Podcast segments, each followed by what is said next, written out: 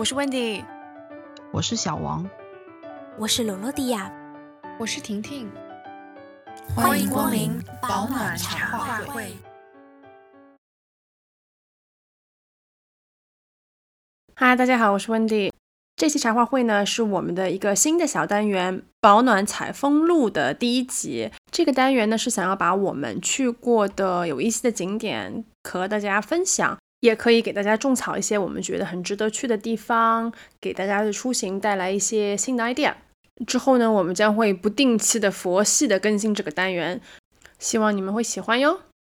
大家好，我是小王。这次来保暖采风录第一期打手雷，真是压力山大。前两天呢，我躺在家里刷手机的时候，看到杭州国家版本馆对外开放，眼睛一下子就亮了起来。终于鼓起勇气，排除万难，在上个礼拜打卡成功。这是杭州一个全新的地标性博物馆，最大的特色就是博物馆与园林的完美结合。于是我带着刚刚新鲜出炉的攻略。给大家好好来种草一下。你上次去杭州是什么时候？上次可能是一八年吧，一八年的冬天可能，就疫情前了。哎，对我何止是没有去过杭州，疫情后我就再也没有跨跨出过我们这个城市的大门。呃，这几年疫情嘛，我就我数数看，应该今年是第三年，那我就是三年的年休没有走出过这这座城市。往常年休假就是花在出国旅行上，然后再搭配几次周边游，就不会像现在这样。前两年的假期，我是要么跑到湖边喝茶，喝完回家，要么就是直接宅家。像我有一次，我就有发心想要去云南，然后刚发心没几天，那儿就出现了疫情，然后我就不知道你到底会被隔离在哪里，有点不太敢去，主要。是的吧？我也是觉得，就是你老是觉得就是东一撮西一撮的疫情，挺不容易的。疫情期间，就是大家要出去玩什么什么的。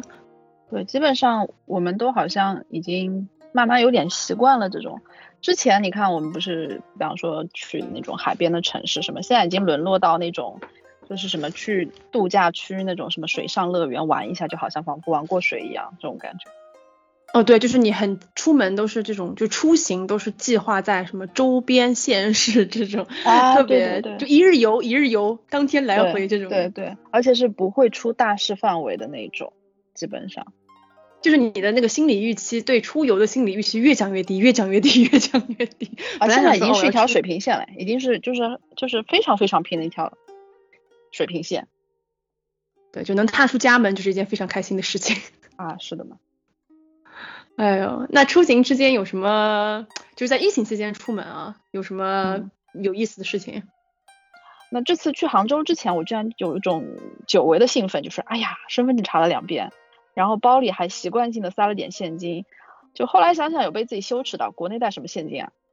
然后整个人就是从那种爱出门的蛙儿子，变成了一个宅蛙那种感觉。这次其实算是疫情之后的第一次出游，整个环节就是显得稍微有那么一丢丢的卡顿，不是那么的丝滑，就是有种城里一日，城外三年的感觉。我到了那个杭州站嘛，因为赶时间就没有选那个网约车，走进了出租呃出租车的等待区，急切的小碎步还带了那么一丢丢的自信，结果被那个工作人员无情的喊住，说你刷了身份证才可以进去打车，我就一脸懵逼走回来。有可能想想是那种疫情防控的需要吧，就是人车要对应嘛。然后路上有一个大爷特别逗，刚开始他在那边很嗨的刷着短视频，背景音乐就是那种极具乡村特色的大爷会爱的那种嘛。然后整个车厢就是这种非常魔幻的背景音。过了好一会儿，车厢突然一下子安静下来，大爷就悠悠的来了一句：“哎呀，没电了。”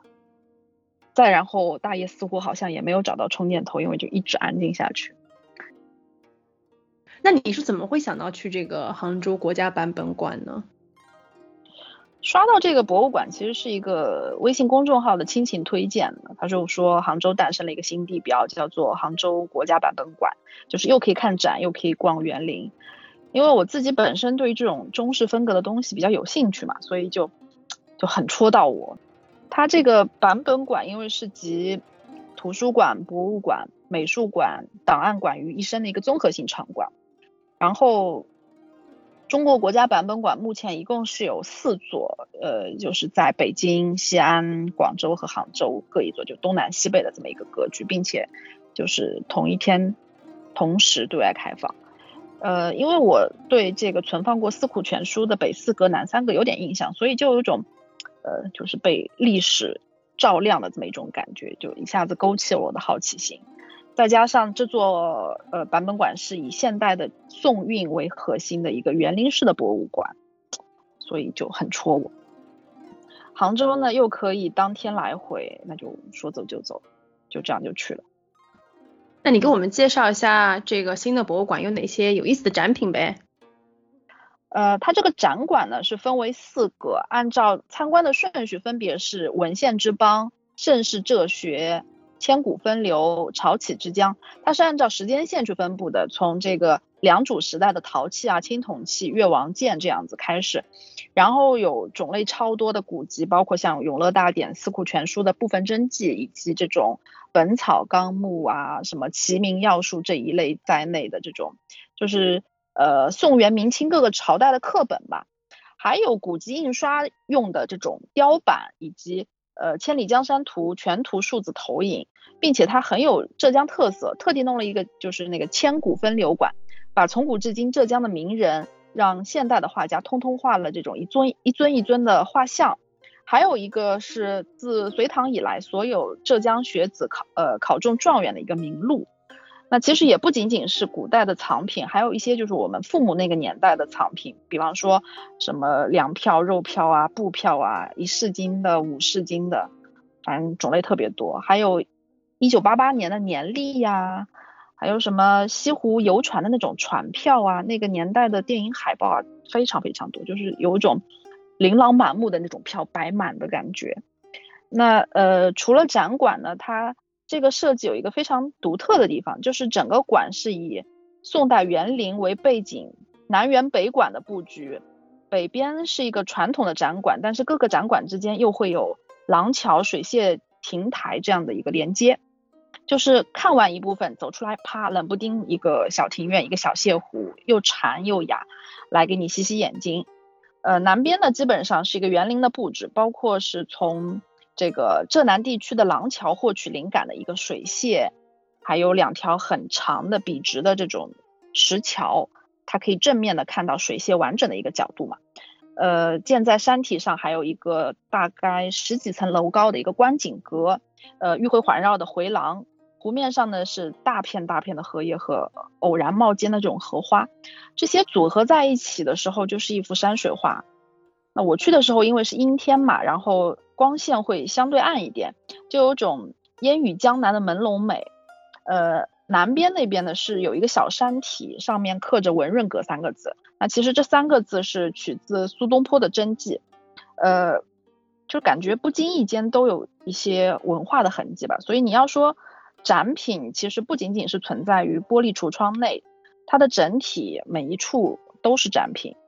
呃，那它的设计师呢是。普利兹克建筑奖首位中国籍的得主王树，也是中国美院的建筑艺术学院的院长。作为建筑超级小白，我其实很惭愧，因为事先并不知道这尊超级大神，就是出发之前，然后恶补恶补恶补。那我讲几个印象比较深刻的展品吧。我们大多数人都会背百家姓的前两句嘛，赵钱孙李周吴郑王。它其中就有一个展品，就是用那种活字雕版印刷的方式。立了两道包括这个百家姓的墙，然后它中间有个二维码，你可以呃把自己的姓氏输进去，就会跳出来你的姓氏起源。接着呢，在那面墙上对应的这个姓氏的这块木块就会亮起来，就有种历史跟家族融合在一起的感觉，比较比较嗯新奇又比较直观吧。大家如果去的话，就是千万不要错过这个操作。还有印象比较深的是《永乐大典》和《四库全书》的真迹，它就做的很全，不仅仅是放一个展品就好了，它会告诉你这些文物的一些活动轨迹，比方说，呃，存放《四库全书》的这个南三阁之一的杭州文澜文澜阁，藏品就辗转过五个省份，甚至去过贵州。然后它图片里灰头土脸的一个地方叫做地亩洞，当时我们国家穷是真的穷，但是对于文物的保护也是竭尽全力的，因为毕竟文脉不能断嘛。呃，然后当时看的时候呢，边上有一个馆内的工作人员在给别人解说，我就赶紧走过去蹭着听了一点。他说呢，《四库全书》当时一共是放在七个阁，其中三个阁的藏品是在咸丰年间被烧毁，我就当时心里我就忍不住默默的骂他这个什么败家子。还有一个是呃沈阳故宫的文素阁藏品，就本来放的好好的，后来等到呃抗美援朝的时候吧，战争爆发了嘛，然后沈阳离朝鲜这么近，周总理呢就担心这个文物的安全，就说先挪到甘肃去避避险。呃，但是就是甘肃至今尚未归还，也很逗吧？想想就是比较现实，因为你珍贵的文物，哪个省不是争着抢着要的呢？然后在那个粮票、布票旁边有一个小惊喜、小彩蛋，应该说，就是它有一个支付宝和浙江健康码的第一行代码打印在一张纸上。我当时想想，这么牛掰的支付宝，就是以这样一种可视的方式呈现在我们眼前，我感觉还是蛮神奇的。呃，然后再讲一下它的重头戏，重头戏是青瓷平扇，这个是每一个游客都不会错过的一个标志性的景观。它这个青色叫做梅子青，但是也不止一种颜色，我粗看看应该是有呃浅绿、灰绿和青绿这几种，是浙江龙泉窑烧制出来的。据说当时是用了一千多片的青瓷板，历时了半年，反复调试颜色才做出来。中国的青瓷用这种做法和规模。据说是前无古人的首次尝试，而且它有一个非常牛掰的地方，它是全电脑数控的开启模式，就是感觉哇，传统中又包含着科技感。呃，我当时上手摸了一下，感觉手感比较糯，也比较滑，但是它不冰。然后王树老师说，这个设计灵感是来自于文润阁的“润”字。大多数这个攻略都说，就是你们要去找一个有阳光的中午，光线就会打在那个屏扇上，特别好看。中午呢，相对来说拍的人也比较少。哦，我觉得这样听听，我觉得它这个还是蛮有，就是现代和古代结合的那个有趣味性的一部分哦，跟传统的这种博物馆的概念还是有蛮多新鲜的尝试的，我觉得是的，而且这样听起来就蛮适合，就是一家老小，因为它有很多这种很新科技的。地方嘛，就很适合小朋友，我觉得去玩一玩、弄一弄，也不会觉得哦好无聊啊。啊，对，它有一个答题板，其实是在呃那个百家姓的旁边，就是反正。形式非常丰富吧，你可以选答题，然后它就是馆内基本上有的这一些知识，你去小问答，反正小孩子玩起来还蛮好玩的。而且它又有那个就是室外的景观嘛，确实是就是如果你看东西看的累了，如果天气好的话，大家在外面坐一坐啊，看一看这个庭院，我觉得听起来还蛮有意思的，就可以安排整整一天的行程，这样对吧？是的，是的，是的。那在你看这么多展品里面，你觉得哪些看点是最值得花时间？还有这个版本馆有什么其他地方看不到的所谓镇馆之宝的这个这个展品呢？哦，那其实馆内有很多重要的展品，它是首次面世的，比如说像越王的这个周沟剑，目前存世仅仅是三十余把。那我觉得能看到几千年前江浙地区的铸剑的珍品，还是挺幸运的。还有是浙江地区发现的，呃，最早的据说是这个五代十国时期的雕版印刷品，名字非常长，让我来念一遍，叫做一切如来心秘密全身舍利宝切印陀罗尼经，它又叫做雷峰塔经。这个故事呢又说来话长，就相传说一九二四年的时候雷峰塔倒塌了嘛，然后呢就有个传说说逃，呃，有一个传说说是。塔岛金线，然后百姓呢，因为以为读音一样嘛，他就以为是金子的金，都蜂拥而至去抢金子，结果发现是佛经的经。然后呢，这些经卷就是此次展出的雷峰塔经卷。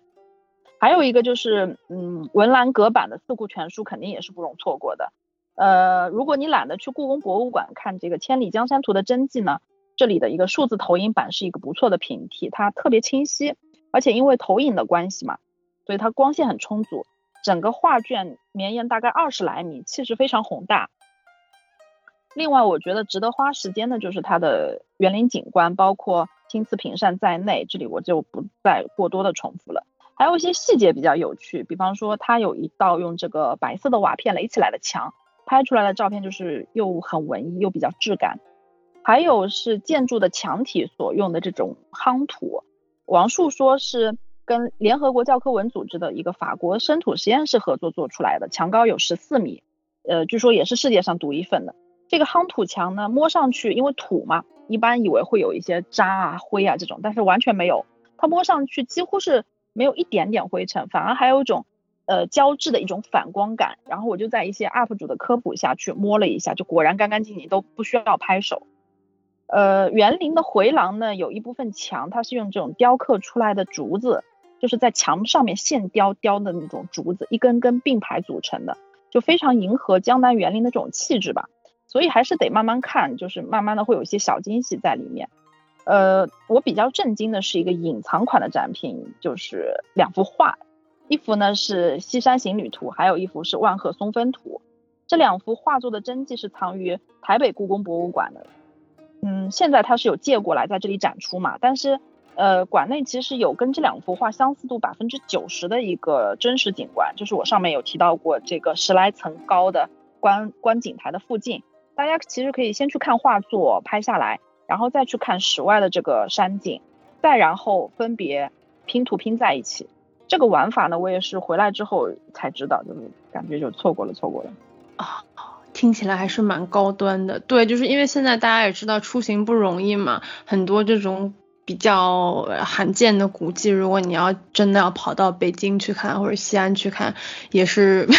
可能有点难度。现在住在杭州附近的话，有这么一个机会看一些比较呃更就是比较少见的这种古董，还是蛮蛮好的。其实还有这个园林有没有地方可以让那个游客坐的呀？我就想知道。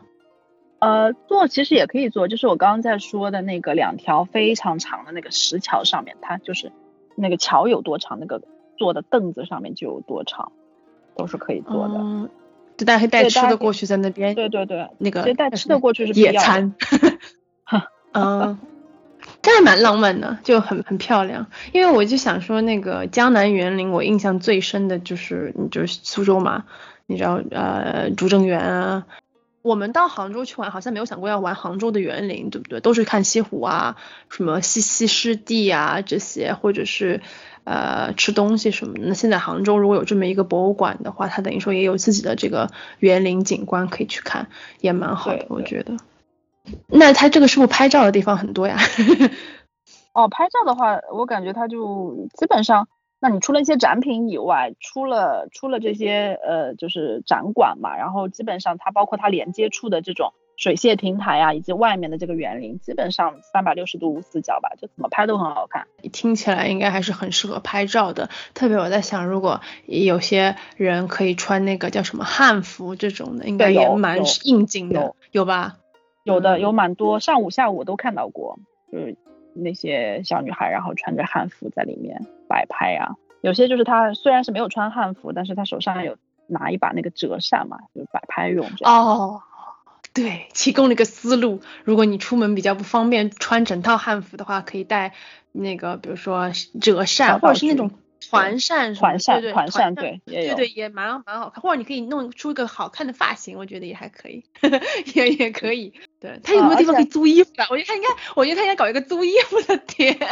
而且他们有一个建议，就是说，如果你要穿汉服，建议是穿那种呃绿色系的那种那种乳裙哦，比较搭，就是跟那个跟那个青瓷屏扇比较搭。那给我们就是听众提供一些有用的就攻略信息吧，就是这个博物馆在大概什么位置，然后怎么去那个博物馆呢？哦，它是位于这个余杭区的文润路一号啦，说所以如果。市区的朋友可以坐地铁二号线，先坐到良渚站，然后再换乘公交幺二二二 M 线到涪陵站下车。那如果赶时间的朋友就可以打车过去。像我从杭州东打过去，如果不堵车的话，大概五十分钟左右就能到。现在它开放的是一个西门，就是西西入口，统一是从那儿进去的。然后现在这个博物馆是在试运营期，对不对？对，现在是一个试运营期。呃，但是好像有说，好像九月底要进行一个一个一个修整，还是怎么着？有消息说，它因为里面还有好几个馆现在还没有开放嘛，因为到时候可能会一起开放嘛，所以有可能九月份是这个事儿，我估计。就现在你去的时候是免费的，对，是。哦，对，那也挺好，就等于出一个门出一个交通费就可以去了。对对对，这样子人多一点，那还蛮划算的。所以它之后应该还会有更多的展品加入进来，对吧？对，像我刚刚说的那个观景阁，它现在就不开放，但是我觉得如果开放的话，应该会超美的，因为你就登高嘛，然后俯瞰整片这样。那最后就是总结总结，你就讲了这些你的看展心得，然后有哪些实用的建议给大家？哦。我就觉得，如果对于省内的朋友来说，还是很值得过来看看的。而且据说杭州的这个分馆呢，是四大馆中最值得参观的。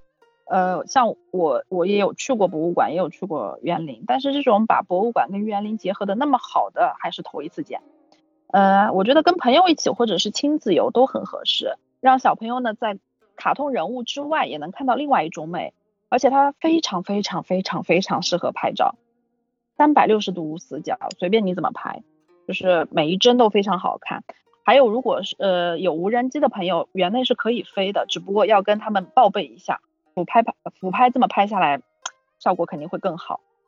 呃，它这个版本馆的门票呢是免费的，但是需要预约。预约有两个渠道，一个是微信同名的小程序，每天零点开放当天的名额，嗯，每天好像是五百个吧。然后我约的时候，因为是开学后嘛，基本上几分钟就没了。之前暑假期间的时候，据说是秒没。呃，不过也是可以在零点三十分左右和第二天的十点左右去捡漏看看。有的人说是就是这样抢到的。另外还有个渠道呢，是打电话预约，他就可以约第二天的一个名额。呃，但是要九点钟准时打。呃，电话号码大家去可以去各个平台的这个攻略里面找。但是我觉得网络信号跟电话拨号，我还是更愿意相相信前者。总之，最好是要避开寒暑假和这种大的假期，然后零点去蹲守，基本上都能抢到。那我自己的一些小建议是呢，它因为是每周二到周日开放的嘛，要刷身份证入场，然后每天有两场可以预约，上午的九点到十一点半，下午的一点半到四点。呃，我自己建议是约上午场了，因为你中午可以不出来，然后下午继续逛，就相当于能逛一天。如果是下午场的话，因为拢共就两个半小时，时间相对来说比较紧张。如果想要看的面面俱到的话，几乎不太可能。呃，如果约个上午场的，你中午就自备粮食嘛。入口处它有一个文创馆，就可以喝喝咖啡啊什么的，休息一下。记得要带上一个小本本，因为里头会有那个杭州版本馆的专属印章嘛。印章控就不要忘记打卡。还有是，嗯，展馆内它这个空调打的比较低，尤其是千古分流馆，给我冻得够呛。所以，如果你是怕冷星人，就最好要带一个外套备着。呃，它除了这个四个展馆之外呢，还有一个数字馆。走过那个时光隧道，里面有展出雷锋雷峰塔卷金、呃龙井茶的商标、越王剑等等。数字馆是需要在这个呃西西口的西口的这个安检处有一个预约的地方，每天也是九点和一点半开放名额，所以你需要提早到。那今天的杭州国家版本馆就粗浅的跟大家分享到这里，呃，希望疫情快点消散吧，然后我们大家都可以去种草的地方浪起来，浪起来，浪起来。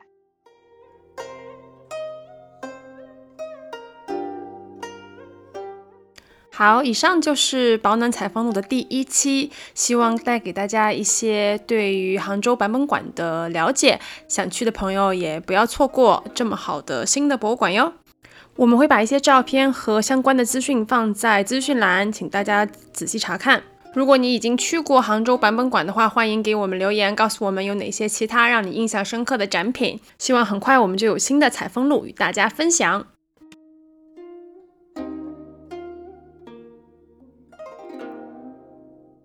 这一期的节目就到这里啦，非常感谢你的耐心收听，希望这一期的节目有让你会心一笑。如果喜欢我们的节目，请关注我们的频道，在小宇宙、苹果 Podcast、喜马拉雅和网易云音乐搜索“保暖读书会”就可以找到我们啦。也热烈欢迎给我们留言，与我们分享你的小故事，或者告诉我们你想听什么。也可以到我们的微博“保暖读书会”来找我们玩哦。不管你在的地方是晴空万里，还是乌云密布。